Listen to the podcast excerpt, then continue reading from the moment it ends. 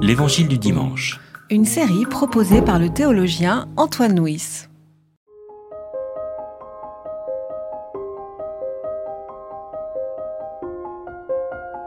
C'est moi qui suis la vraie vigne, et c'est mon Père qui est le vigneron.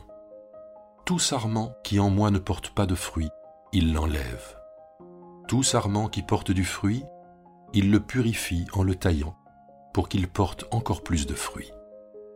Vous, vous êtes déjà purs à cause de la parole que je vous ai dite. Demeurez en moi, comme moi en vous.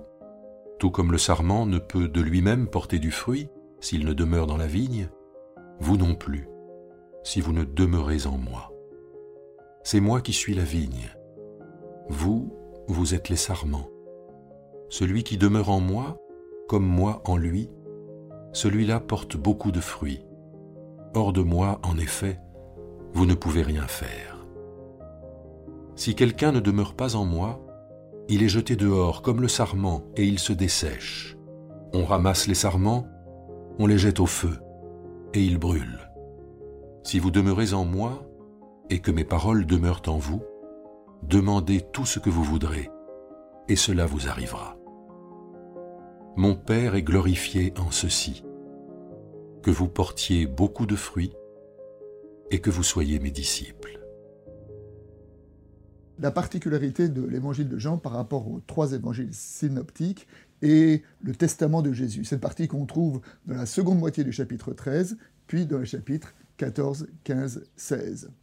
Donc sous la forme d'un testament, un disciple, avant de mourir, euh, récapitule l'essentiel de son enseignement à ses disciples. C'est ce que fait Jésus dans euh, les chapitres que nous lisons. Et donc, les chapitres, j'ai dit 13, 14, 15, 16, et donc là, le chapitre 15, on est au cœur du cœur d'enseignement de Jésus. Alors nous allons aujourd'hui méditer la première partie de ce chapitre 15, avec cette question de la vigne et des sarments, et puis dimanche prochain, nous euh, méditerons la seconde partie. Alors d'abord, deux points euh, d'exégèse.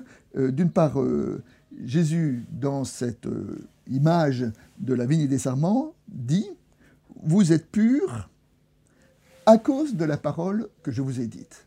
Ce qui rend les disciples purs, ce n'est ni leurs bonnes actions, ni euh, leurs bonnes pensées. Ce qui rend les disciples purs, c'est la parole de Jésus. C'est-à-dire que la pureté n'est pas une catégorie morale, mais la pureté, c'est de ne pas tricher avec l'Évangile, d'accueillir la parole telle qu'elle est et de ne pas chercher à la, contourner ou à biaiser avec elle. Nous en avons un exemple euh, dans la Bible à travers le personnage du roi David. Le roi David qui reste dans la mémoire biblique comme étant un très grand roi, pourtant David a été meurtrier de Uri, il a été adultère, et il a mal élevé ses enfants. Mais David est un grand roi, pourquoi? Parce que la tradition en fait le rédacteur des psaumes, et dans la rédaction des psaumes, on voit que il a toujours essayé de vivre toute sa vie ses bons et ses ses mauvais moments devant Dieu. Et c'est en cela, d'une certaine façon, que nous pouvons dire qu'il est pur. Le second point d'exégèse, c'est euh, le dernier verset dans lequel euh, Jésus dit que le Père est glorifié par les fruits que portent ses disciples. Alors la gloire de Dieu, on a déjà vu dans le quatrième évangile qu'elle renvoyait à la croix pour le Christ. Là, pour les disciples, elle renvoie aux fruits.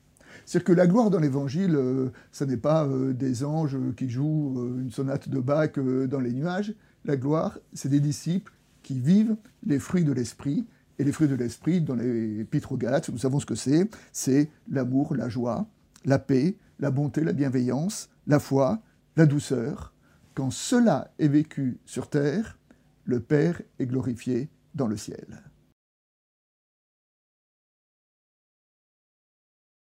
trois pistes de prédication et d'actualisation. Tout d'abord, de façon assez étonnante, dans ce, passage-là, la foi est évoquée en termes de demeure. Demeurez en moi comme moi je demeure en vous. Habituellement, lorsque nous évoquons la foi, nous la pensons plutôt dans la, catégorie de la croyance. Hein. Avoir la foi, c'est croire que Jésus est la vérité. Mais là, Jésus ne parle pas de la foi en termes de croyance, mais en termes de demeure demeurez en moi comme moi je demeure en vous. la foi, c'est une question de mouvement, d'aller vers le Christ, et d'hospitalité, accueillir le Christ en nous. C'est dans cette vie, dans cette vie en Christ, le Christ en nous, que se manifeste la foi selon l'Évangile. Le second point, c'est euh, ce verset un peu surprenant pour nous dans lequel Jésus dit Hors de moi, vous ne pouvez rien faire. Alors, sous-entendu, rien faire de bon. Et pourtant, et pourtant, nous connaissons des tas de gens qui font des belles choses et des bonnes choses en dehors de la référence au Christ. Alors, comment pouvons-nous le comprendre? Moi, je le comprends de la façon suivante, et c'est de dire, si par hasard, il y a dans mes journées, dans mes semaines, quelques bonnes actions que je peux, euh, je peux les rattacher au Christ, et surtout, je dois les, considérer comme étant des fruits de la demeure que je peux avoir en Christ. Un passage de l'épître aux Corinthiens, euh, Paul dit euh, Qu'as-tu que tu n'aies reçu? Eh bien, dire que voilà, tout ce qui peut y avoir de foi et d'action dans ma semaine, je dois le considérer comme une conséquence de la foi, de la foi que j'ai reçue, de la foi qui a été donnée par le Christ. Enfin, le troisième point, c'est euh, ce, verset qui gratte un petit peu dans notre expérience lorsque Jésus dit, Si vous demeurez en moi, demandez tout ce que vous voudrez, tout ce que vous voudrez, et cela vous arrivera. Et pourtant, nous avons tous fait euh, l'expérience de prières qui étaient justes, que nous avons demandées au Christ, et qui n'ont pas été exaucées. Et pourtant, cette promesse d'exaucement traverse les quatre évangiles. Alors, comment pouvons-nous comprendre cette contradiction entre la parole et notre expérience? La première piste, c'est que si ce que je demande n'arrive pas, ben, c'est peut-être que je n'ai pas encore la foi. C'est-à-dire qu'il me faut travailler plus encore ma demeure en Christ. deuxième piste, c'est que ce verset est pour moi une espérance. C'est l'espérance que euh, si je, poursuis, si je suis fidèle dans mon attachement au Christ, si je suis fidèle euh, à ma demeure, alors un jour, ma prière sera pleinement exaucée. Et ce n'est pas parce qu'elle ne l'est pas totalement aujourd'hui qu'elle ne le sera pas demain. Enfin, euh, troisième piste, ben, bien sûr, c'est l'appel à la persévérance. Et c'est cette conclusion terrible qu'on trouve euh, dans la parabole du juge et de la veuve, lorsque Jésus dit Lorsque le Fils viendra, trouvera-t-il la foi sur terre? Trouvera-t-il des hommes et des femmes encore capables de fidélité de persévérance, malgré parfois le non-exaucement de leurs prières. Pour terminer, une illustration.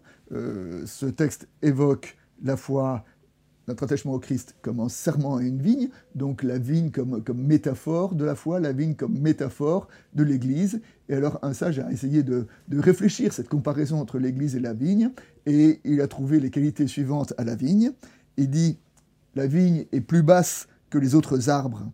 Elle est pourtant plus élevée par la qualité des fruits qu'elle produit. La vigne porte des grandes et des petites grappes, mais les grandes sont toujours plus basses que les petites. Tout n'est pas parfait dans une vigne. Elle produit aussi bien du mauvais vin que du bon vin. Et enfin, elle est foulée aux pieds pour donner son jus, mais son fruit est présent à la table des rois. Image de l'Église.